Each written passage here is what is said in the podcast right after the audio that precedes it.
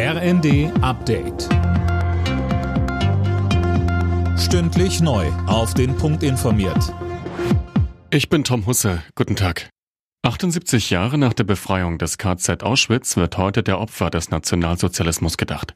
Bei der zentralen Gedenkveranstaltung im Bundestag standen erstmals Menschen im Mittelpunkt, die wegen ihrer sexuellen Orientierung verfolgt wurden.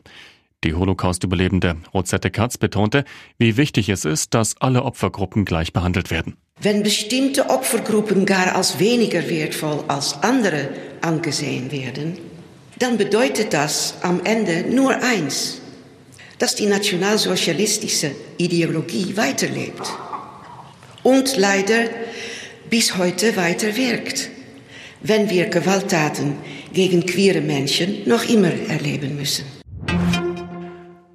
Heute hat der Bundestag außerdem zum ersten Mal über die Vorschläge für ein neues Wahlrecht beraten.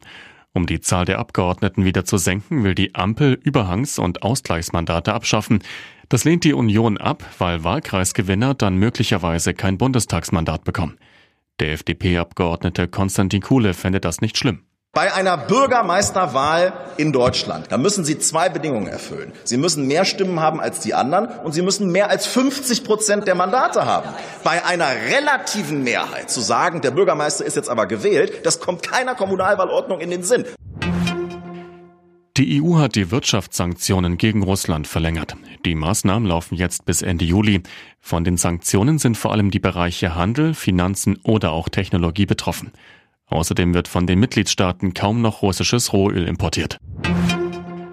Zum Spieltagsauftakt empfängt RB Leipzig in der Bundesliga heute Abend den VfB Stuttgart. Die Leipzigers sind wettbewerbsübergreifend bereits seit 15 Spielen ungeschlagen und wollen nachlegen. Los geht's um 20.30 Uhr. Alle Nachrichten auf rnd.de